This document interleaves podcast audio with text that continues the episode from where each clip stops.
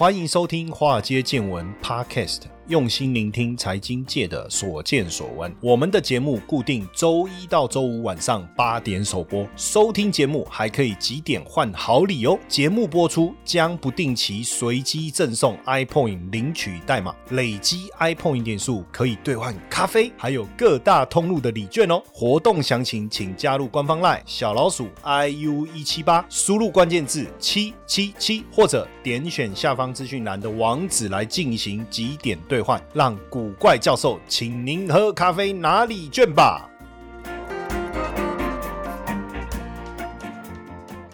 股票市场千奇百怪，见怪不怪。大家好，我是古怪教授谢承彦。这个阿里巴巴从三月底开始啊，就让大家受到非常大的一个关注哈。我们今天来聊一聊阿里巴巴哈，因为阿里巴巴在三月底宣布说要把公司拆成六个不同业务集团的控股公司啊。那当然，这个 这个就代表中国最大的电子商务公司要解体了吗？实际上，应该就拆分的概念了。也就是说，本来是一个最一个大市值的公司，到时候一拆，可能本来不同的业务部门、业务集团，然后变成独立是一家公司哦。这个等于是二十四年阿里巴巴二十四年历史上非常重要的一次的组织的变革哦。那最终应该这些拆出去的公司都能够上市哦。目前最后应该就剩淘宝、天猫还是阿里巴巴全资持有了。那因为互联网过去几年经历了非常多的挑战哦，简单来讲被。被政府被北京的一个打压，呃，很多的警示的故事哈。那当然，阿里巴巴的拆分呢，也能够缓解北京对他们的影响力的担忧啊。哦，你变下多少间啊？鳌拜公西东力，哎，这个很像我在听以前那个清朝吗？就是说那个中央就是天子啊，他担心就是地方的势力越来越大，就是那个呃王爷有没有？就是我们讲王爷他的。地方的势握有军权嘛，势力越来越大的时候，会威胁到他的地位哦哦。还有岳飞不是也是这样吗？这个秦桧哦，这个《满江红》有没有哦？怒发冲冠凭栏处，潇潇雨歇，也是担心岳飞手握兵权，最后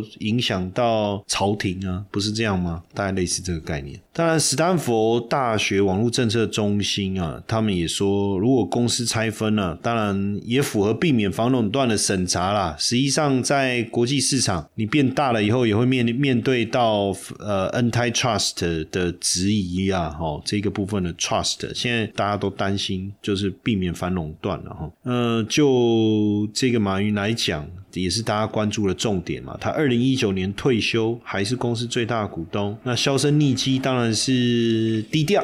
毕竟他在二零二零年哦，冷销为欧贝兰恭维，也让监理机构对阿里巴巴开出了一百八十二亿的罚单，而且蚂蚁集团到现在还没有上市哦。当然，在今年一月，蚂蚁集团已经表示马云放弃对公司的控制股权了。哇，说说实在的，这这这都哪一张嘴惹的祸？哎呀，如果他那时候哦，不要去讲那些有的没有的，其实也哎也不知道了，很难说了，也许。本来北京就想弄他们了，只是一直在找一个机会而已哈。不过呢，随着阿里巴巴业务的分拆呢，独立上市的做法就有可能释放出更大的价值。就像张勇在写给员工的信当中，他讲啊，不拥抱变化就会变得僵化，不改变自身就会被时代打败哦。所以这可能是他们呃重组非常重要的目的。一拆六，阿里巴巴拆成淘宝、云智能哦，还有这个外海数字商业集团，主要负。责国际数字商业，还有提供地图跟快递服务的本地生活集团，从事物流供应链管理业务的菜鸟集团，还有经营数位媒体的文娱集团。实际这个有很像这个谷歌啊，Google 啊，在二零一五年不是成立了个阿发贝的控股公司，把旗下的业务让他们能够更独立运作，这样的个决定其实相当的像哦，其实相当的像。呃，马云在二零一九年就不再担任阿里巴巴的董。事局主席了哈，说实在的哈，你看马云也是厉害啦哦，最早的时候拿了六万美元，对不对？拿了六万美元成立了阿里巴巴，好，到目前这样的一个身价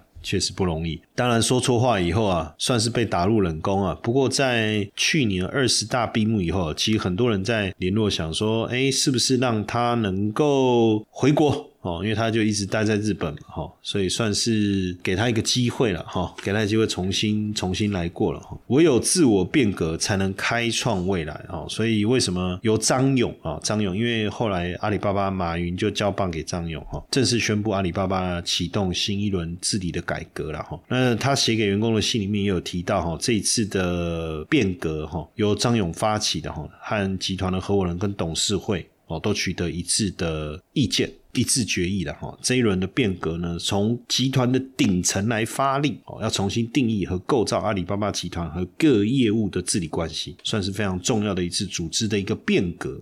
那当然，市场是最好的试金石，也没错了。从时间点回溯来看哈，呃，两会是在三月十三号哦，那两会一闭幕。哦，他们就提出了这个变革哦，所以应该确实北京有下指导棋吧？我在想哦，我在想，那其实这一次哈，这个二十大，大家就特别注意到哈，这个很多互联网巨头的政协是集体卸任，包括刘强东、刘强东、京东的刘强东、腾讯的马化腾跟百度的李彦宏，但是留任的有谁？哦，宁德时代的曾玉祥哦，曾玉群，sorry，小米集团。团的雷军哦，还有医药的啦、新能源的啦、人工智慧等等哦，所以确实啊，电商啊开始要。做一些改变了哈，我觉得应该是这样的一个暗示吧，或者是明示哦，或者明确的表示了哈。所以当然，阿里巴巴变成控股公司，反而是更好的一个发展哦，更好的一个发展。就整体阿里巴巴的营营运来讲哦，你看它在去年整年的财报当中也看到，主要营业额的增长也还包括来自于像河马先生呢、阿里健康等等哦。那就整体发展来讲，哈，包括像菜鸟的部分哦，营收也有比较明显的增长，年增率高达了百分之十七。所以阿里巴巴当然拆成六个集团以后，是不是也顺了北京的心呢？那自然而然，呃，IPO 是不是就有机会了？哈，阿里巴巴的。改变是不是让中共跟投资人都能够皆大欢喜？这个具有里程碑的一个大改组，当然激励了短线上的股价的一个表现了。大家认为说整个监管就松绑了哈。那这个大改组之后，马云也现身杭州，当然对投资人来讲，这似乎是一个转变的一个契机啊。阿里巴巴的声里面啊，有特别谈到一加六加 N，一就是阿里巴巴集团，六就是我们刚才念的、刚才提到的。然后包括云智慧、淘宝天猫商业、本地生活、菜鸟、国际商业、数字商业、大文娱，还有 N 个业务。这个 N 当然就是未来有持续扩张的可能性了。目前的 N 是指谁？阿里健康、高新零售、哦，银泰商业、盒马先生跟夸克哦，跟夸克。所以未来应该似乎都还有发展的机会了。但这样的拆分呢，当然也让过去急动的互联网平台恢复了一些。信心哦，包括腾讯哦，腾讯其实从二零一八年开始就已经开启了组织架构的调整，包括缩小他们的事业群，像减持美团呐，哦，拆分阅文呐，这个都是哦，这个都是哦。那拆分的部分，包括京东也在做，京东做的就比较直接了，包括分拆京东产发、京东工业哦，包括这些哦，其实也是，实际上。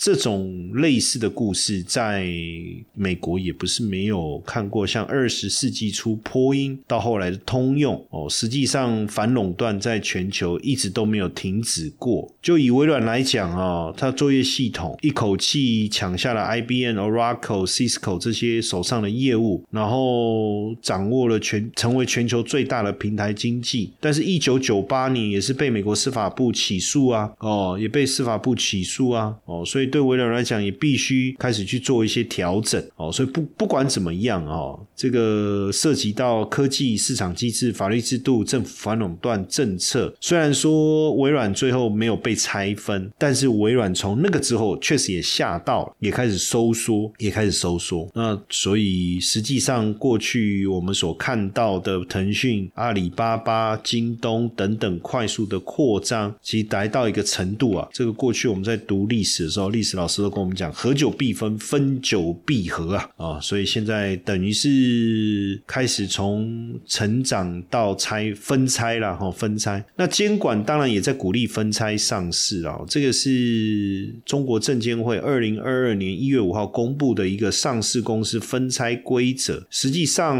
也确实在鼓励分拆上市。所以京东、腾讯、阿里巴巴的分拆上市，确实也是顺应政策，那自然就比较容易。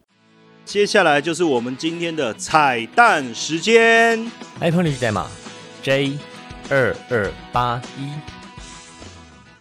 那京东跟阿里的分拆对公司会有什么影响？对公司来讲，拆分的计划有利于提升核心的竞争力跟长期的价值。透过拆分，两家公司可以聚焦本身有利的业务，哦，优化资源的配置，以及提高营运的效率，甚至可以去培育跟释放一些新兴业务的潜力，增加收入来源，也提高它的盈利能力。那对于外部环境的变化，也能够降低风险的缺口。那就行业竞争的角度来看呢，这个拆分确实。有利于行业的创新跟发展哦，你可以推动各个业务领域的创新活力跟竞争力嘛，对不对？当你公司变大了，部门的角度来看，其实反而不利于创新跟竞争。当然，呃，拆分以后，你也可以推动这个各行业的合作跟协同嘛，哦，甚至打造一个可以持续共赢的生态系统。那对资本市场来讲，哦，拆分其实有一个很大的好处，为什么？可以提升市场的活跃度跟信心呢？甚至我们讲。未来的 IPO 啊，就不会是一次的概念，而是一次又一次，一次又一次。所以拆分以后，也给资本市场带来更多标的嘛，对不对？投资机会嘛，市场的流动性也好，多样性也好，也确实啊，更更有吸引力啊。所以我觉得京东也好，阿里巴巴也好，哈，这样的一个拆分，对未来股价的表现来讲，我个人是。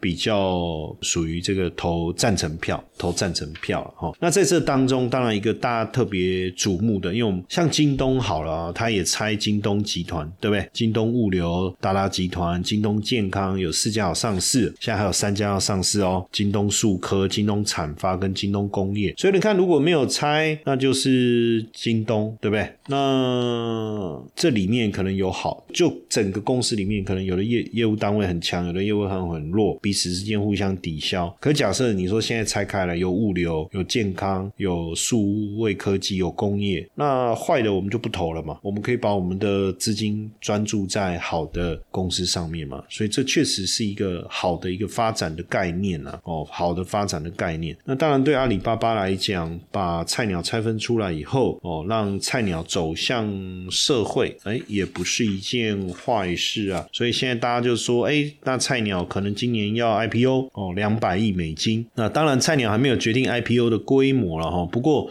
我们从菜鸟的官网来看，其实蛮吸引人的。二十四小时包裹送达国内，七十二小时送达世界任何的地方。菜鸟就是物流公司，没错。那菜鸟现在呢，跟十五个海外的发货中心合作哦，跟全球五百家物流公司合作哦，非常有机会的哈。那目前这个菜鸟呢，也跟巴西邮政哦，巴西邮政签署了战略合作协议啊，所以目的是要干嘛？深化国际快递啊。菜鸟呃，全名叫中国智能物流网络公司哦，是阿里巴巴创立的一个物流供应商哦。当然一开始也是为了去支持他们的这个淘宝啊、天猫啊这些呃购物的物流系统哦。那后来加入了整个 AI 的一个协助哦。那巴西当然是现在拉丁美洲最大的经济体之一，也是互联网客户最多的拉美国家哦，也是全球第三大互联网的市场。那百分之八十的包国际包裹既然是来自于中国哈，所以这个菜鸟跟巴西邮政来合作，哎，也是非常的到位哈。那包括国际航空的货运啊、物流的基础建设跟数位智能的物流技术的合作。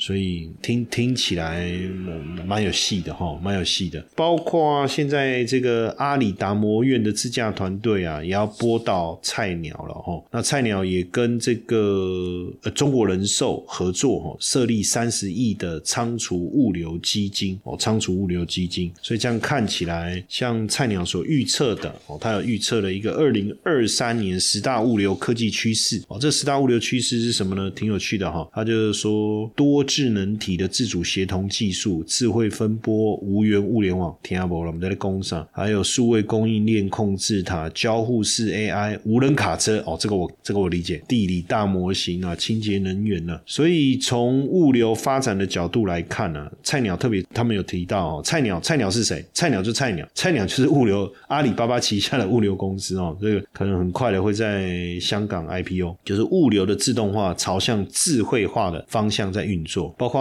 呃室内机器人在很复杂的环境底下哦，也能够帮助。处理这个物流的一个流程，包括机器人跟机器人之间也会自动排程来投入生产工作，不会让工作环节重复哦。所以未来机器人在物流这一块，尤其是智慧物流这一块哦，还包括智慧包装这些，可能都会融入在物流市场当中了。物流市场当中，那加上无人卡车的部分，可能。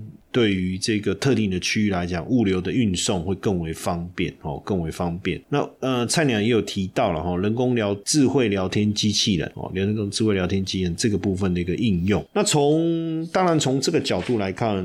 我们就可以特别聊一下哦，像这个陆气啊分拆上市这样的一个题材，我们有没有什么样的投资机会哈？因为阿里巴巴跟京东这些分拆上市，对中国大陆的电商或是互联网来讲，当当然算是利多了。我刚才就特别谈到了哈，所以这个时候其实可以加码布局分拆政策跟监管松绑的顺风车哈。那像啊阿里巴巴旗下的这六家公司，未来如果持续上市对阿里巴巴这个控股的角色来讲，哦，确实还是正面的，哦，还是正面的。那分拆上市以后，当然对股价都会比较好的一些效益哦。所以像摩根斯坦利啊，也对这个拆分政策哦，分拆也好，拆分也好了，看怎么念顺吧。我们有有看有的资料写分拆，有的资料写拆分，我觉得分拆好像比较好理解。哦，也也都认为对阿里巴巴或者是京东未来的股价的上涨的空间来讲，大概有百分之五十。左右，那当然，今年以来啊，中国大陆对民营企业喊话哈，不管是发改委哈，还是工信部哦，也都有专门的会议要来扶持民企，希望扩大内需，刺激消费。恢复经济，所以相关议题的 ETF 哦，像例如像这个中信中国五十哦，里面当然包含了像腾讯啦、这个阿里巴巴啦、京东啦等等的股票哈，它都是属于迎合我们刚才讲的这个以大陆新经济为题的 ETF 哦。那这个 ETF 也有出两倍杠杆的 ETF 哦，两倍杠杆的 ETF 当然更适合在底部确认前进场，底部确认。包含形态跟颈线，所以往往距离低点已经有二三十趴，甚至四五十趴的涨幅。所以如果你能够在低点附近透过两倍杠杆的方式来做布局，未来底部确认哦，甚至喷出的这个过程，就能够带来相对好的一个绩效。当然也要注意一下哦，一旦这个方向错误的这个。停损的出场机制也要也要做好哦，也要做好。当然，从今天我们在聊的这个分拆啊，主要也是帮助大家去理解一件事情，就是说，原来分拆这件事，其实对过去我们所认为的这些电商的巨头，竟然是一件好事哦，竟然是一件好事。那也跟大家分享，如果你对这个议题有兴趣，你如何透过这个中信中国五十哦零零七五二来做投资？当然也要记得哈，投资一定有风险，过去的绩效不代表未来，你要做。好自己风险的控制，做好投资的决定哦，那才是更重要的。嘿，各位铁粉们，如果喜欢华尔街见闻，请大家多多按下分享键，让更多人能听到我们用心制作的节目。你们的一个小动作，是支持我们节目持续下去的原动力哦，快去分享吧！